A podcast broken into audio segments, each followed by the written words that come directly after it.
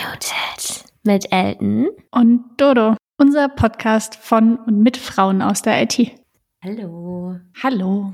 Willkommen zu unserer neuen Folge. Ellen und ich haben uns überlegt, dass wir gerne mal über Open Source reden würden mit euch. Vielleicht habt ihr davon schon gehört, vielleicht auch nicht. In jedem Fall hoffen wir, dass wir euch hier ein paar neue Sachen erzählen können und ihr was für eure berufliche Laufbahn mitnehmen könnt. Wie geht's dir, Ellen? Ganz gut, ganz gut. Bisschen ich habe irgendwie so Schienbeinschmerzen. Habe ich manchmal nach dem Joggen. Meine Cousine hat mich ein bisschen, bisschen gepeitscht heute. Ich war ewig nicht draußen joggen. Vielleicht sind meine Schienbeine, vielleicht brauchen die auch einfach eine Pause oder so.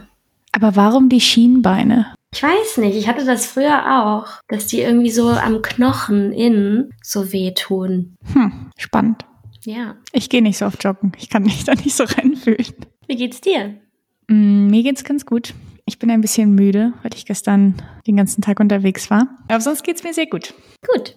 Für unsere Einstiegsfrage, weil Ellen hat sich gerade Essen bestellt. Und deswegen dachte ich, als Einstiegsfrage würde ich dich gerne mal fragen, wenn du eine Dinnerparty mit wichtigen Gästinnen veranstaltest, was würdest du zum Essen servieren? Oh, hm. Also ich würde mehrere Gänge machen. Als Dessert ein mhm. Chocolate Lava Cake Mhm. Vielleicht so ein und dann dazu noch so einen kleinen Cheesecake oder selbstgemachtes Vanilleeis. Also mal ganz davon ab, ob ich das jetzt kann oder nicht. ich lasse das jetzt einfach mal so stehen. Zur Vorspeise würde ich so einen kleinen Salat mit entweder einem warmen Ziegenkäse oben drauf oder mit Garnelen servieren, je nachdem, ob mhm. die halt vegetarisch unterwegs sind. Und als Hauptspeise, also ich glaube, wenn das jetzt so ein entspannterer Abend ist, dann würde ich, glaube ich, so eine Carbonara machen. Und wenn es ein bisschen cooler sein soll, würde ich vielleicht so einen geilen Krustenbraten machen. Ein Krustenbraten? Ja. okay. Und du? Mm, ich würde keinen Krustenbraten machen. So viel Fleisch ist nicht so meins. Aber, also wir hatten Freund, Freunde, Freundinnen hier über Silvester und da gab es zur Vorspeise ein Thunfisch-Tatar. Mm. Äh, zur Hauptspeise gab es Trüffelpasta. Oh. Und zur Nachspeise hatten wir, oder hatte ich Pastel de Natas gemacht. Kennst du die? Das ist so. Nee. Hast du doch diese portugiesischen. Ja, genau, so portugiesische Eiertörtchen. Mm. Und das, das fand ich ein sehr gutes Essen, muss ich mm. gestehen. Ich glaube, ich würde das Dessert austauschen, aber der Rest klingt richtig geil. Ich würde, glaube ich, einen Lachs-Tatar machen als mm. Vorspeise. Ja. Oh Gott, okay. Wir hoffen jetzt, ihr habt alle Hunger und seid genauso wisshungrig auf unsere Open Source Geschichte. Ich würde ganz gerne von dir wissen, ob du schon mal Open Source contributed hast. Nee, habe ich nicht tatsächlich. Aber ich habe mir vorgenommen, weil ich für meine Jobbewerbung habe ich ein Projekt immer genutzt und die haben in ihrer Dokumentation immer Master Slave verwendet, also die Terminologie für Datenbanken. Mhm. Und mich hat das so gestört und ich wollte das die ganze Zeit schon austauschen. Und ich war die letzte Woche auf einer Konferenz und da war auch so, ja, und Contributing Open Source und das und das kann man machen. Und ich habe mir fest vorgenommen, das in den nächsten, in der nächsten Woche, sagen wir, zu ändern. Aber mhm. so richtig contributed habe ich noch nie tatsächlich. Was mit dir? Ich glaube auch nicht. Also ich habe schon mal einen Pull Request auf ein öffentliches Repo gestellt, mhm. aber das war jetzt kein Open Source Projekt. Mhm weil es ja dann nochmal was anderes ist. Was uns zu der Definition von Open Source bringt. Genau, eben Open Source heißt, dass der Quellcode frei einsehbar ist. Und das meistens oder oft ist er eben auf GitHub online gestellt und man erlaubt auch Kopien und Einsatz der Software sowie Modifikationen. Das heißt, in, in GitHub kann man dann von Open Source Projekten auch Forks machen, heißt es dann. Das heißt, man macht eine Kopie davon, die man dann erweitern kann, ohne irgendwelche Nutzungsbeschränkungen oder dass man dafür zahlen muss. Das heißt, es ist Software, die offen zugänglich ist, die man benutzen darf und die man modifizieren kann, wie man Lust dazu hat. Also ich könnte die beispielsweise auch kopieren und für meinen Use Case anpassen. Das Ganze wird definiert von der Open Source Initiative. Die bestimmen auch, das ist eine Non-Profit-Organisation, die auch bestimmt, welche Kriterien diese Lizenzen erfüllen müssen. Und genau, der Programmcode ist dann offen oder muss offengelegt werden. Kopien müssen erlaubt werden und auch Modifizierungen und Erweiterungen dürfen nicht weiter eingeschränkt werden, beziehungsweise auch nicht mit Zahlungen verknüpft werden. Das Ganze fördert ein bisschen den Kollaborativgedanken bei Software und verhindert auch, dass bestimmte Personen ausgegrenzt oder diskriminiert werden, beziehungsweise Gruppen von der Verwendung ausgeschlossen werden. Genau, deshalb dürfen zum Beispiel ein Kriterium von den Lizenzen ist, dass sie eben Nutzergruppen oder auch Einsatzbereiche uneingeschränkt lassen. Genauso wie die Technologie darf auch nicht festgelegt werden, die dann verwendet werden muss, sozusagen was diese Open Source Initiative sich auch noch auf die Stirn geschrieben hat, ist, dass sie eben Werbung dafür machen und unter anderem auch die Vorteile von Open Source Entwicklung propagieren. Und es ist auch wichtig, dass es quasi eine offene Community ist. Ich glaube, das ist auch der Open Source Community sehr wichtig. Falls ihr die hier zuhören, da aktiver als wir zwei in der Open Source Community seid, dann schreibt uns doch gerne, was ihr dazu für Gedanken habt, weil wir sind ja auch keine Expertinnen, aber wir wollten euch da auf jeden Fall Anregungen verschaffen. Ihr habt sicherlich auch alle schon mal Open Source Software verwendet, ohne dass ihr es vielleicht wusstet. Wir schneiden zum Beispiel unsere Podcasts mit Audacity. Vielleicht bekannter ist der VLC Media Player oder auch für alle, die sich früher Word nicht leisten wollten und das LibreOffice und OpenOffice als freie Variante dazu. Genau, was ich auch total wichtig und cool finde, dass es eben ein Betriebssystem gibt, das kostenlos und offen ist, wofür man nicht zahlen muss. Wie zum Beispiel Ubuntu. Entstanden ist die Idee 1990 und vielleicht ist auch wichtig zu sagen, dass es früher Free hieß, also Free Software und heute heißt es aber Open Source, weil das klar macht, dass oder klarer macht, dass das Ganze auch an Bedingungen geknüpft ist. Also sowas wie man darf keine NutzerInnen ausschließen und niemanden diskriminieren. Das ist bei Free halt nicht ganz so klar. Und auch Freeware ist nicht dasselbe wie Open Source. Also Freeware bedeutet ja eigentlich nur, dass du Software for free erwerben kannst äh, und nutzen kannst. Und Open Source geht halt darüber hinaus und kann auch in bestimmten Fällen etwas kosten. Also beispielsweise könnten Maintainer Entgelt für bestimmte Anpassungen erheben oder einfordern. Und manchmal verdienen Open Source Unternehmen auch Geld mit Doppellizenzierungen oder eben durch Beauftragungen. Genau. Was fallen dir denn so für Vorteile ein, Doreen? Also ich finde, der größte Vorteil von Open Source ist die Community. Also das heißt, man hat ganz viele Menschen, die an diesem Projekt mitarbeiten und dann eben den Source Code anpassen und neue Features implementieren, die quasi so von der Community getrieben sind. Also zum Beispiel Skykit-Learn, wenn ihr das kennt, das ist eine Machine Learning Library oder Pandas für Datenverarbeitung in Python. Da, die sind eben total stark von der Community getrieben und eben Open Source und entwickelt und dadurch können auch quasi viele neue Features eingebracht werden. Und ich glaube, das ist so das, was ich eigentlich am coolsten daran finde. Und gleichzeitig hat man eben diese Transparenz von dem Code, den man da sieht. Was findest du? Ja, voll. Ich finde auch, dass so öffentlicher Code, ich glaube, für mich als Entwicklerin würde da so ein bisschen mehr Pressure mitschwingen, weil ich so denke, okay, jeder kann sehen, was für ein Code hier erzeugt wird und manchmal muss man ja bestimmte Abkürzungen nehmen. Auf der anderen Seite ist es aber auch ein echten Sicherheitsaspekt. Also zum Beispiel die Corona Warn App, das ist ein Open Source Projekt und da gibt es natürlich ein bisschen Sicherheit und auch Verlässlichkeit, weil der Quelltext eben öffentlich ist und auch überprüft werden kann. Also bei sicherheitskritischen Dingen auf jeden Fall total wichtig. Genau, eben als Nutzerin auch, dass ich mir sicher sein kann, was mit meinen Daten passiert. Also jetzt wie in der Corona-Warn-App zum Beispiel wurde ja total viel Wert darauf gelegt, dass nicht irgendwie das mega viel gespeichert wird oder dann plötzlich zu so einer Tracking-App für alle BürgerInnen wird sondern dass es eben mhm. Open Source ist und dass man wirklich einsehen kann, was damit passiert. Das finde ich total wichtig. Ja, voll. Und dann finde ich halt auch cool, wenn man selber eine Open Source Library verwendet und man will da eine Anpassung einbauen. Oder man hat die im eigenen Code erweitert um irgendeine Funktionalität, dann finde ich es halt cool, dass man diese Anpassung auch bereitstellen kann für andere, die das dann eventuell auch so brauchen. Also dieses ganze, man hat so eine Co-Maintainership und auch man entwickelt das eben gemeinsam so ein bisschen weiter.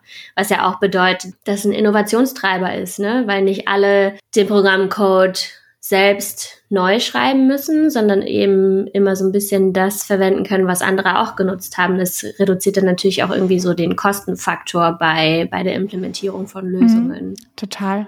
Was vielleicht auch noch spannend ist, Open Source heißt nicht immer, dass es, dass da keine Firma dahinter steht, sondern es gibt viele Firmen, die Open Source Software entwickeln. Das heißt, die machen dann Geld über andere Projekte oder Consulting zum Beispiel.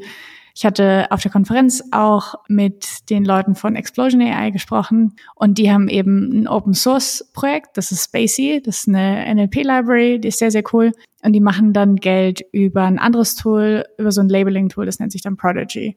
Und das ist irgendwie ein Teil der Arbeit, ah, ist ja, eben cool. Open Source und äh, für einen Teil der Arbeit verlangen sie Geld. Das heißt, es ist mhm. nicht nur, wenn man Open Source macht, muss nicht immer alles kostenlos sein. Oder Google macht, glaube ich, auch mhm. öfter mal Open Source Sachen, wie zum Beispiel TensorFlow ist auch Open Source. Ah ja. Ja, manche Unternehmen machen das ja auch, um ihre eigene Reputation zu steigern, ne? dass sie so einen Teil des Codes oder irgendwie mhm. so ein kleines Gimmick dann öffentlich stellen. Haben wir auch noch mal vor, aber haben wir noch nicht angegangen. Mhm. Übrigens auf der Konferenz war auch das neueste, gehypteste Open Source Ding ist Langchain, weil ja gerade GPT-3 ChatGPT so gehypt wird und Language Modelle generell, aber sie eben nicht alle Use Cases abdecken. Ist Langchain eine Library, mit der du Modelle hintereinander hängen kannst und dann eben auch so Prompt Engineering machen kannst und solche Sachen. Und das ah. ist, und ich glaube, das Projekt gibt's erst seit Ende letzten Jahres oder Anfang diesen Jahres und das hat schon ewig viele GitHub-Stars. Das ist auf jeden Fall der neue heiße Scheiß, falls ihr euch das angucken wollt. Nice. Okay, jetzt haben wir echt schon so einige Sachen genannt, die öffentlich zugänglich sind. Ne? Langchain, TensorFlow, Elasticsearch. Dann gibt's natürlich auch noch Flutter. Das ist so ein Cross-Plattform-Tool, um Apps zu entwickeln. Also auch ein Auge wert. Kubernetes. Kennst du noch welche? Achso, Pandas. Genau, Pandas Skykilon, die ich vorhin genannt hatte. Das sind auf jeden Fall so in der mhm. Python-Welt, glaube ich, die größten, die es so gibt.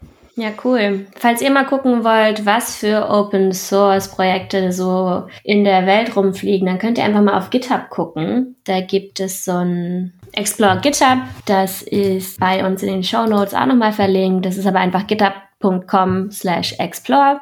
Da könnt ihr einfach mal rumgucken. Also GitHub sucht euch da einmal die Sachen raus, die zu eurem GitHub-Profil passen. Das heißt, euer GitHub-Profil muss natürlich irgendwie ein bisschen gepflegt sein. Dann gibt's aber auch Topics, Trending, Collections und auch Events. Das ist echt ganz, ganz crazy, was da alles so in der Welt herumfliegt. Die Einsatzfelder sind auch ziemlich vielseitig. Also ihr habt davon auch bestimmt schon mal einiges benutzt. Also es ist einmal Betriebssysteme hatten wir schon Ubuntu, also GNU und Linux, dann aber auch Webserver, so der Apache Webserver aus der Java-Welt zum Beispiel bekannt oder Nginx als Load Balancer, aber auch Webserver und Reverse Proxy, genauso wie Mail-Server. Dann gibt es auch Datenbanken wie MySQL, Programmiersprachen sind teilweise Open Source, also ihr könnt euch angucken, wie Java programmiert ist beispielsweise. Dann Content-Management-Systeme, genauso wie Cloud- und Virtualisierung, also Docker, ebenso Open Source wie das eben genannte schon Kubernetes. Bei der Verschlüsselung gibt es ein paar offene Sachen und auch Desktop-Anwendungen wie Firefox oder GIMP, die wir auch eben schon genannt hatten. Also wirklich crazy. Es gibt es eigentlich überall, gibt es irgendwie Open Source, würde ich sagen. Ich habe auch vorhin nachgeguckt und scheinbar 70 Prozent der Software, die in der EU so verwendet werden, also 70 bis 80 Prozent, sind Open Source Software.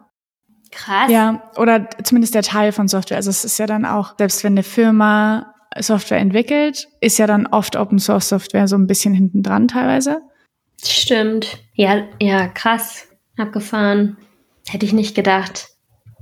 Warum sollten denn Leute zu Open Source beitragen? Also warum sollte ich als Entwicklerin dazu beitragen, Ellen? Also einmal hast du halt den Vorteil, dass du Dinge, die du selbst verwendest, selbst verbessern kannst. Das finde ich cool. Also ich habe mich schon mal gefragt, ob das eigentlich ein Qualitätsrisiko ist, wenn halt sonst wer bei deiner Software beitragen kann. Aber dadurch, dass du normalerweise ja Pull-Requests erstellst und jemand anders über deine Änderung drüber gucken muss, und in dem Zusammenhang ist es ja schon auch irgendwie so ein Vielaugenprinzip und Schwarmintelligenz, dass dadurch auch die Qualität jetzt nicht überperfekt ist, aber zu einem gewissen Maß, gewissen Maß gesichert bleibt. Und ich glaube auch dadurch, dass eben das öffentlich ein sehbar ist, ist vielleicht auch der Qualitätsdruck ein bisschen höher. Weil du, wie du ja schon gesagt hast, du ja. als Entwicklerin bist ja dann dafür verantwortlich, was du schreibst. Das heißt auch, man gibt mhm. sich vielleicht im Zweifel ein bisschen mehr Mühe als in meinem privaten Jupyter Notebook, das ich irgendwo hingepusht habe. Stimmt. Was siehst du denn da für Punkte? Warum solltest du das machen? Mm, so ein bisschen angelegt, was ich vorher gemeint habe, dass es eben eine sehr große Community gibt und dass man da viele Leute treffen kann. Es gibt aber da natürlich auch den Punkt, dass die Open Source Community sehr cis-männlich und weiß ist.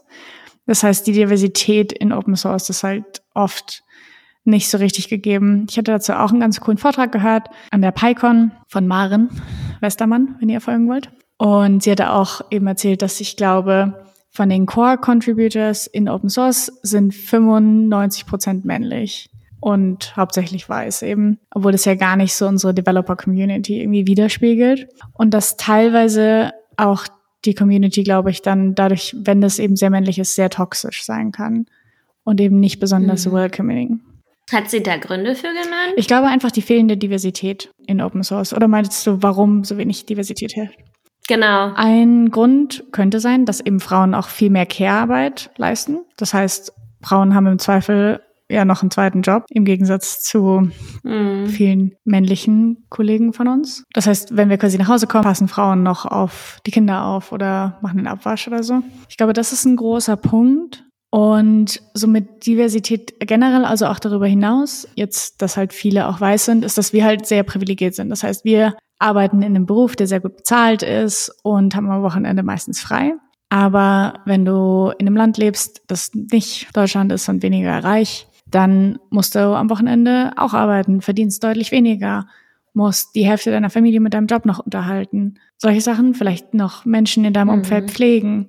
Und ich glaube, all diese Privilegien tragen dazu bei, dass eben, wenn du freiwillig noch außerhalb deiner Arbeit arbeitest für Open Source Projekte, dass das oft halt Leute machen, die viel Zeit haben und viel, viele Privilegien. Hm. Möglich. Es gibt auch ein cooles Buch. Ich habe es nicht gelesen, aber es wurde mir wärmstens ans Herz gelegt auf der Konferenz. Das heißt Hacking Diversity.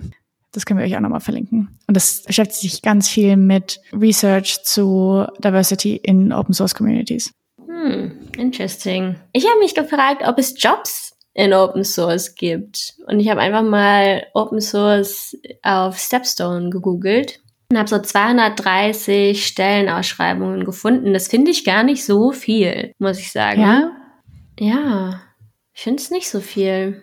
Also ganz Deutschland. Mhm. Hätte ich jetzt mehr gedacht. Ich, gut, vielleicht schreiben es auch nicht alle als Open Source aus. Ja, es gibt ja zum Glück auch noch andere Wege, wie man sich an Open Source beteiligen kann. Es ist aber wichtig, glaube ich, zu erwähnen, dass es, dass man eben in Open Source Firmen arbeiten kann. Also, dass es auch Jobs gibt, die euch ermöglichen, an Open Source zu arbeiten.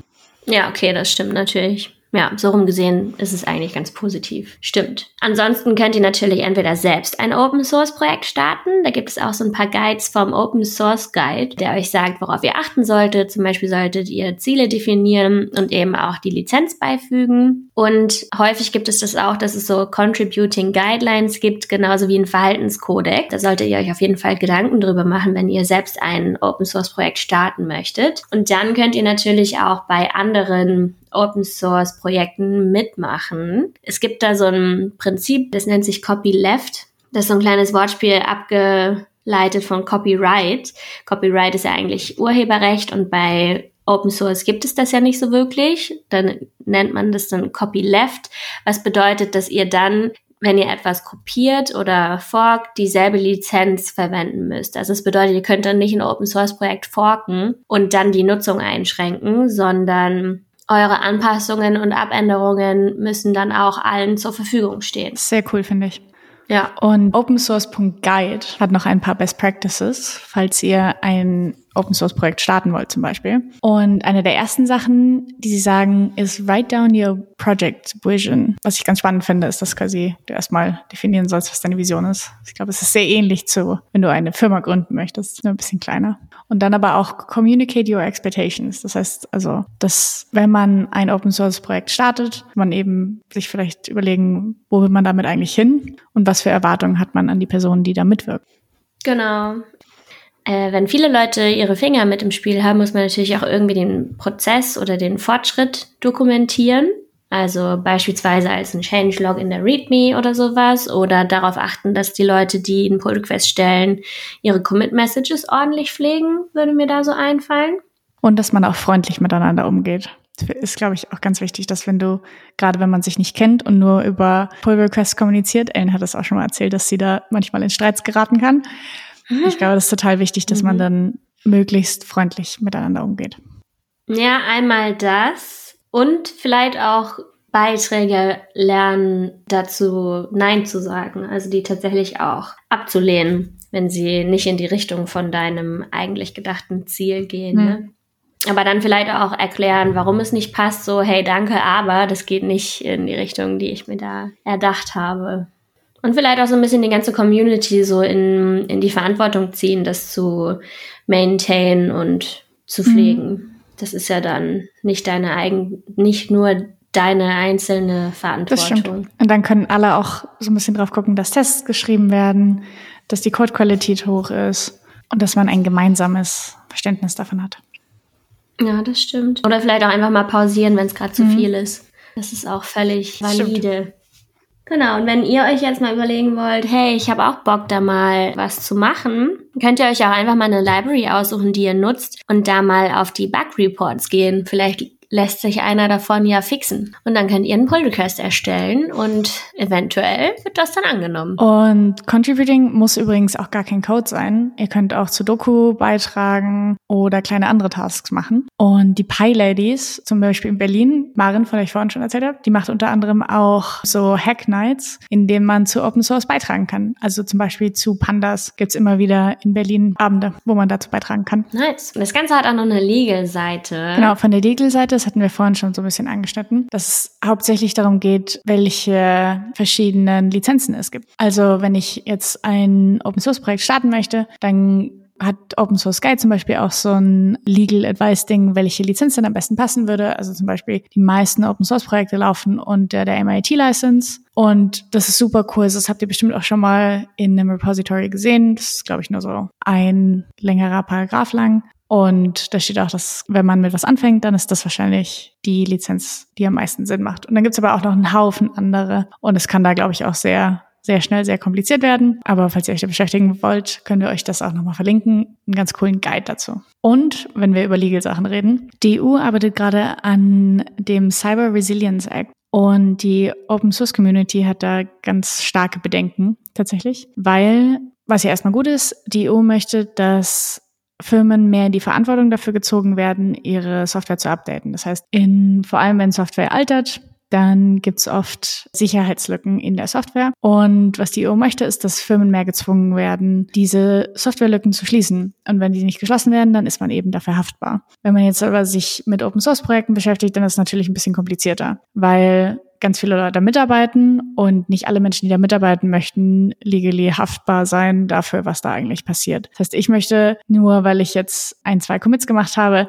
am besten nicht verklagt werden wollen dafür, wenn da eine Softwarelücke drin ist, weil das nicht ganz meiner Verantwortung entspricht. Und da haben auch ganz viele Open Source Communities so einen offenen Brief an die EU geschrieben, dass sie bisher nicht genug mit einbezogen wurden in diese Erarbeitung dieses Resilience Act und da eben ein bisschen mehr Mitspracherecht haben wollen würden, um zu erklären, was denn das für Risiken eigentlich hat. Weil, wie vorhin schon genannt, 70 bis 80 Prozent der Software in der EU läuft mehr oder weniger auf Open Source. Das heißt, wenn man an Open Source nicht mehr weiterentwickeln darf, weil das Risiko zu hoch ist, dann bricht unser, bricht das Internet zusammen in der EU. das Ökosystem. Ja, ich finde es einen voll wichtigen Aspekt, weil Nutzer oder ne, wenn man irgendwie eine Library nutzt und da ist ein Security-Issue drin, muss ich mich ja irgendwie auch drauf verlassen können, dass der Maintainer das anpasst eigentlich. Mhm. Ich finde fast, dass man Open Source da ausnehmen könnte, weil es kann ja dann jeder diese Security Lücke mhm. fixen. Es ist wohl schon so ein bisschen ausgenommen. Also es steht drin, dass Non-Commercial Open Source da ausgenommen ist. Aber wie vorhin schon erwähnt, gibt es eben total viele Überschneidungen da. Also Firmen, die dann Geld mit Beratung verdienen zu einem Open Source Tool, weil sie eben das Open Source Tool bauen. Das ist alles offen und dann aber Beratungsleistung dazu haben. Und da ist eben quasi die, die Trennlinie nicht scharf genug. Mhm. Das war unser kleiner Ausflug in die Open Source Welt. Ich würde uns beiden gerne eine kleine Hausaufgabe geben bis zur nächsten mhm. Folge. Und zwar, dass wir beide mal contributen zu einem Open Source Projekt. Ich meine, du hast da ja schon einen relativ konkreten Plan und ich würde mal schauen, ob mir da nicht auch was mhm. einfällt. Mhm. Vielleicht gehe ich da meinem eigenen Tipp nach, dann mal so einen Bug zu fixen oder mhm. so. Finde ich sehr cool. Ja, fände ich auch gut. Machen wir. Nice. Okay, cool. Schön, dass ihr zugehört habt, Leute. Wir hoffen, ihr habt ein bisschen was mitnehmen können und gelernt. Und vielleicht habt ihr auch Lust, euch als nächstes ein kleines Open Source Issue zu schnappen. Es gibt auch in den meisten größeren Projekten gibt so How to Get Started und so Beginners Issues, wie zum Beispiel bei Scikit-Learn, die haben sehr, sehr lange Tutorials, wie man denn eigentlich anfängt zu contributen. Das heißt, wenn ihr da Lust habt, mhm. macht das einfach. Oder wenn ihr in Berlin wohnt, kommt zu einem dieser Hack Nights vorbei. Ach, die sind in Person? Das ist ja auch cool. Ich glaube, vielleicht sind die auch online. Ich glaube, das, das kommt immer so ein bisschen drauf an. Tschüss. Tschüss. Achtung, du pustest in dein Mikro. So? Besser? Mhm. Okay. Hast du jetzt schon die Definition fertig vorgelesen oder hast du zwischendurch abgebrochen? Ich habe den ersten Teil da und das zweite war mir dann das zweite war mir dann irgendwie zu viel. Also du kannst gerne das zweite nochmal ergänzen. Wo habe ich das denn jetzt hier hingetan? Äh. Ich höre deinen Magen. Ja, mein Magen hat geknurrt. Aber ich habe ja schon Krog bestellt, alles gut. Das kommt, weil wir diese Einstiegsfrage hatten. Entschuldigung. Unmuted. Mit Elton. Und Dodo. Unser Podcast von und mit Frauen aus der IT. Wir, das sind Elton und Dodo, erzählen euch in unserem Podcast von unseren Erfahrungen, Frauen in der IT zu sein und unterhalten uns auch mit anderen Frauen aus der IT. Es geht um Herausforderungen, Tipps und Tricks und auch die ein oder andere Anekdote. Thematisch sind wir ziemlich breit aufgestellt. Es geht auch um Produktentwicklung, Agile Coaching, aber auch in der IT geht es in die Tiefe der Programmiersprachen, Data Science oder auch verwandten Themen wie dem Green Coding. Wir wollen Frauen ein Sprachrohr verleihen, weil Frauen gehören in STEM Themenfelder. Und mit unserer Präsenz wollen wir dies untermauern und auch andere Frauen motivieren, sich mit dem Thema IT zu beschäftigen, in das Thema einzusteigen und vielleicht auch ihre Leidenschaft dafür zu finden. Hört rein in unsere verschiedenen Folgen, gebt uns Feedback und gerne auch Anregungen. Ihr findet uns auf Instagram und Twitter, unmute-it und natürlich auf allen Plattformen, auf denen es Podcasts gibt.